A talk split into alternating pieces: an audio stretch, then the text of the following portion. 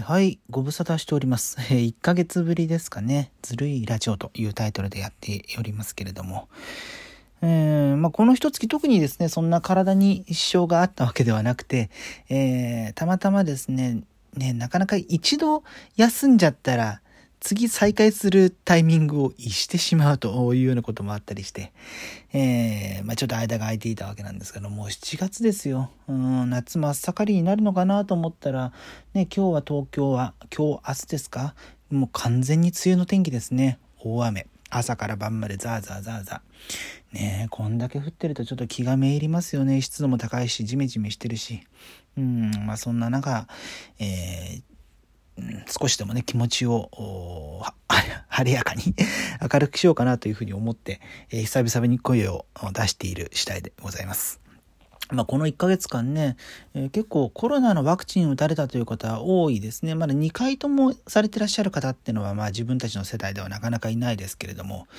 えーまあ1回目、あの自治体の場合もあれば職域接種だったりあの自衛隊の大規模センターだったりとか行ってみましたよみたいな感じのことを SNS で、え見る機会も増えてはいるんですが私の住んでる自治体はまだねあの接種券自体があ今週発じゃあ来週だな来週発送で、えー再来週までに届くような感じの見通しだそうですけれども、まあ、そこからね予約ね合戦になってもう2回目打てるのがいつ頃？7月8月週までに打てたらいいななんていうふうに思ったりはするんですけれどもねでまあそこから1週間2週間経たないとねこの効果のピークにならないのでそうするとじゃあ9月の頭1週目2週目とかそういう風になってくるわけですよねその免疫ができるのが。うん。まあ、開催がちょっと不明瞭ですけれどもあのオリンピック・パラリンピック、まあ、日に日にねこうここ数日また東京の感染者増えていることもあって、えーまあ、ステージ4になるような感じの状況だっていうのも言われていますけれども、まあ、一旦まん防まん延防止等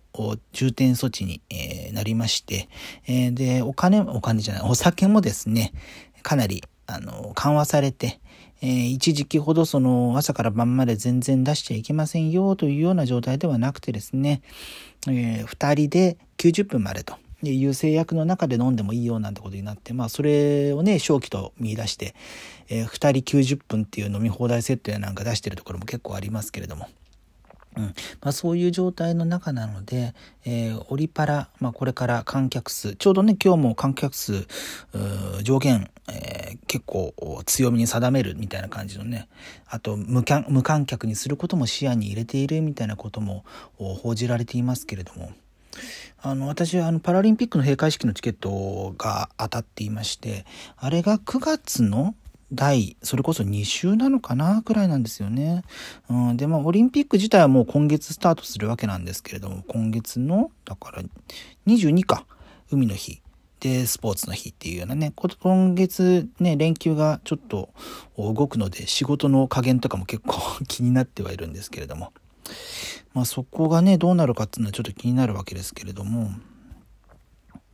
まあそのオリンピックあそうか5日かパラリンピックの閉会式。まあそこまでにね本当はねワクチン受けて打ってたらいいななんていうふうに思いますけれどもこのまんまの流れだとね2ヶ月後はまだ状況がわからないですけれどもうーんまあ各国から選手団の皆さんいらっしゃいますし、あまあ、どれだけの隔離の措置まあさすがにね来てから2週間ずっとホテルで隔離なんてことは、えーしないでしょうからそうするとじゃあどれだけ貿易ができるのかっていうところがね貿易あの駅ですね。検疫とかの駅ですね。あのトレードする貿易じゃなくて、うん、ができるのかっていう水際対策をどうするのかっていうのをもっとねきちんとしないといけないというところもあるのででもしパラリンピックの段階で仮に無観客にしても海外から、えーもし、えー一定数の、ね、感染者が来てしまったとしたらパラリンピックはどうするのかっていうのはまた違った尺度で、えー判断することになるでしょうからオリンピックが行えたからといってじゃあパラリンピックそのままやりますってことには、えーおそらくならないんでしょうからねなんてことも思ったりしますけれども。まあね、せっかく、あの、チケットがあるので、あの、万全な対策をして、えー、けたらいいなとは思っているんですけれども。ねえ、あの、こんだけね、待たされると思わなかったので ね、あの、もし返金されることになったら利息でもつけてほしいような 気持ちでいたりするんですけれどもね。うん、まあそういうね、あの、オリンパラ、あどうするのかってことで揺れている東京都内でございますけれども、え私もまあ東京都民、え三、十数年やっておりますけれども、今週末、東京都の都議会議員選挙が行われますね。うん。まあ、あんまりね、選挙期間中なんで細かいことああだこうだ言ったりはできないですけれども、まあ、一番注目されているのは、えー、前回の4年前の選挙で、えー、まあ、なんだ、当時はまだ小池百合子都知事が代表だったのかなもう顧問になっていたのかな？なんですけれども、まあ、あの、都政の与党として都民ファーストの会が大躍進したということがありまして、まあ、その都民ファーストの現職の議員さんたちが今回再選されるかどうかというところが結構ね、注目されていたりしますね。まあ、一方で小池知事は、えー、自公、国政の政権与党であるところの自公との、まあ、関係性を深めつつあることで、え、都民ファーストの会を取るのかみたいなねことが言われてたりしますけれどもまあ昨日時点昨日退院されたんでしたっけ？あの過労でお休みされてましたけれども、まあ、昨日時点の段階で、えー、ため書きみたいな書きとはちょっと違うのか。あの各選挙候補者の方に、まあ、激励のメッセージを送っているみたいなことが、えー、伝えられてはいますけれどもね、うん。まあ、それによって、えー、都民ファーストの会について、えー、こういう都知事がどう思っているのかというところから、えーまあ、ちょっとはね あの見捨ててないよということが伝わりつつある状況ではありますが、まあ、このうん何でしょうね。今年は秋までに遅くとも10月までに、えー、衆院議員選挙まあ、任期満了になるのか、まあ、その前に解散するのかというところはありますけれども、えー、まあそこを見越してですねここでどれだけの票が取れるのかと、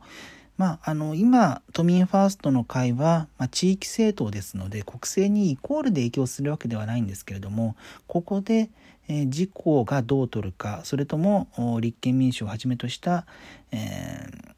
ー、野党がどれだけの勢力を伸ばすか、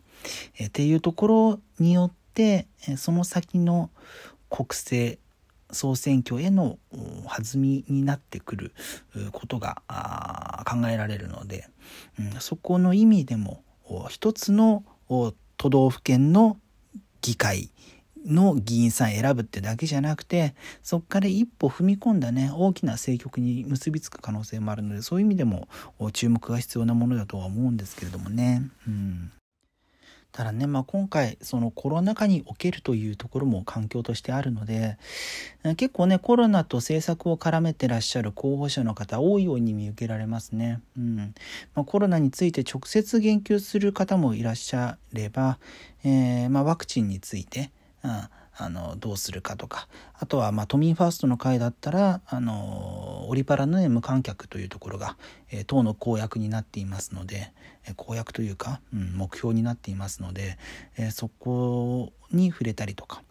ただなんか、まあ、あの自分の住んでるとあの区だけではなくていろんなところの候補者の公約みたいなものをちょっと見比べてはいるんですけれども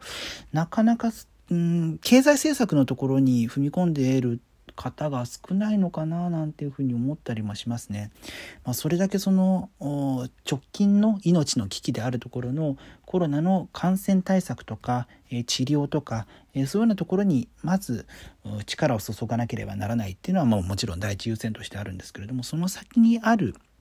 え経済復興とかですねあとオリンピックが終わったらそもそもあのコロナがないにしてもオリンピック後の不況というものは結構ね、えー、予想されていたわけです。で、まあ、観光客、まあ、今年はねあのインバウンド結局見込めないですけれども仮にインバウンドがあったとしてもその波が引いてしまった後の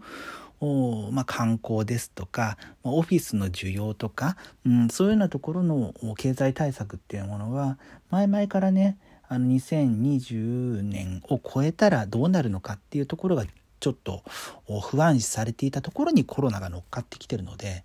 うん、その辺りでこの東京に住んでいることで夢を持てるような、うん感じの提案をしてくれる、うん、夢を、まあ、夢が夢だけで終わって 絵に描いた餅で現実性がないんだったらしょうがないんですけれども、もうちょっとね期待が持てそうな、えー、政策を訴えてく、えー、る方がいらっしゃればななんていうふうに思ったりするわけなんですけれどもね。まあどうあれあと金銅ですからねあと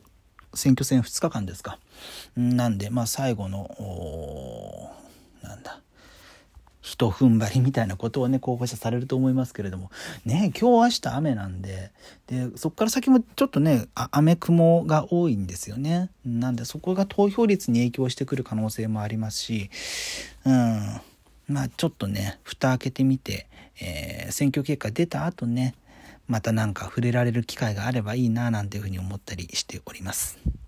ね、久々にこうやってニュースと向き合ってるわけなんですけどもね、うん、ここ半年ほどあのあちょうどね丸半年になったんですけれども